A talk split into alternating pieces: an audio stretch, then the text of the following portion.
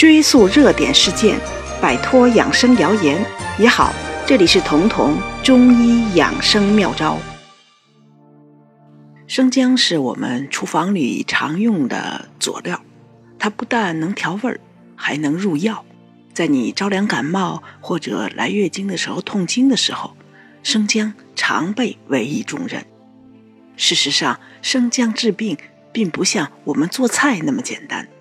适合什么时候用，又怎么用，其实是很有讲究的。很多人做菜的时候用生姜都会刮皮，他们觉得刮了皮才干净才卫生。事实上，真正讲究的或者说高级的厨师，一般是要求生姜带皮的。而在中医里，用生姜来入药，特别是治疗水肿的时候，更是一定要带皮。甚至就用生姜皮。中医有个名方叫五皮饮，治疗的就是各种水肿，包括肾炎的水肿啊、怀孕之后的水肿啊、月经期的水肿，甚至还有比水肿更严重的，但是性质很相同的腹水，其中都会用到生姜皮。那这个五皮饮里面就是由五种皮组成的，它们分别是生姜皮。陈皮、茯苓皮、桑白皮、大腐皮。这个方子虽然组方很简单，没有什么值钱的药，但确实能够通过健脾利水，很快的让这个肿甚至腹水消掉。因为中医认为这五种皮都可以解决皮毛的、皮肤的、体表的问题，除了。针对浮肿、水肿，还能治疗那些长在皮肤上的，比如荨麻疹或者过敏。而很多名医就是在这个方的基础上来施治的。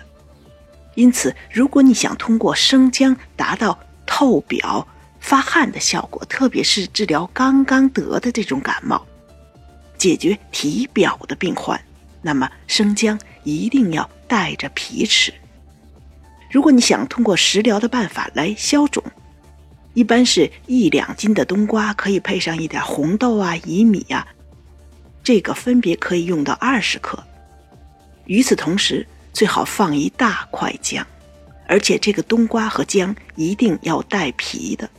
那么这样煮出来的冬瓜汤，再稍微调个味儿，就可以作为所有水肿治疗时的一个辅助食疗。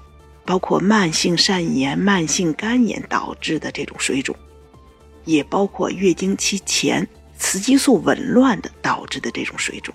那么，这个用生姜和冬瓜一起熬的汤，对这种水肿的消除都有很好的辅助作用。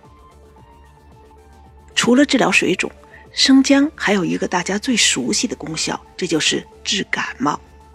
从过去老人们喝的红糖姜水，到现在很时尚的什么姜汁可乐，但有一点要特别注意：不管是红糖姜水还是姜汁可乐，它们能治的感冒必须有一个前提，那么就是你这次感冒的时候没有嗓子疼的问题，更不能有扁桃体的红肿。如果在嗓子疼、嗓子红的情况下，你还是喝了姜汤或者姜汁可乐。那么嗓子疼一定会加重，甚至会掀起一场燎原之火，把后面的咳嗽引逗起来。为什么会这样呢？因为姜是温性的，而且比较燥，所以它才用借此来驱寒。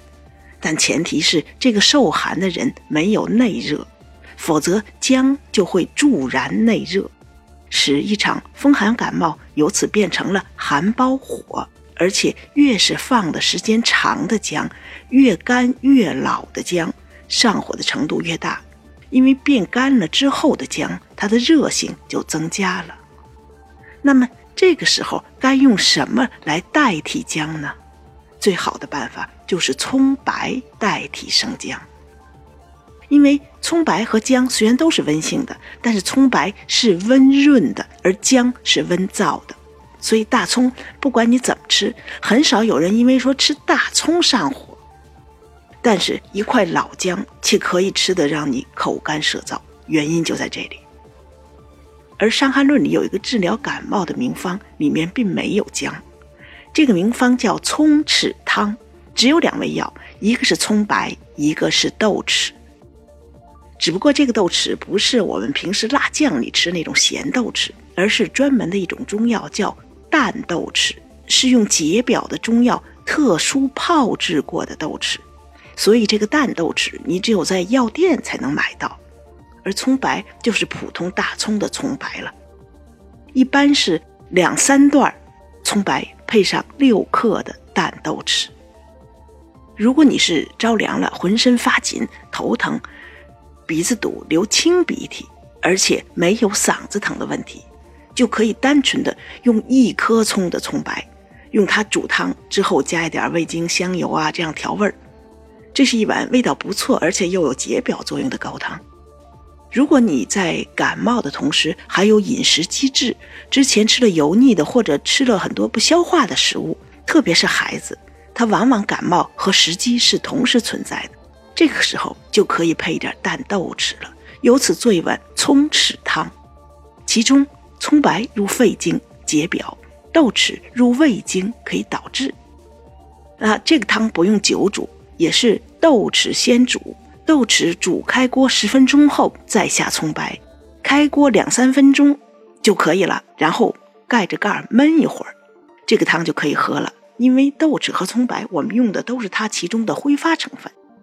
如果你久煮，挥发成分就散光了，就会影响药效。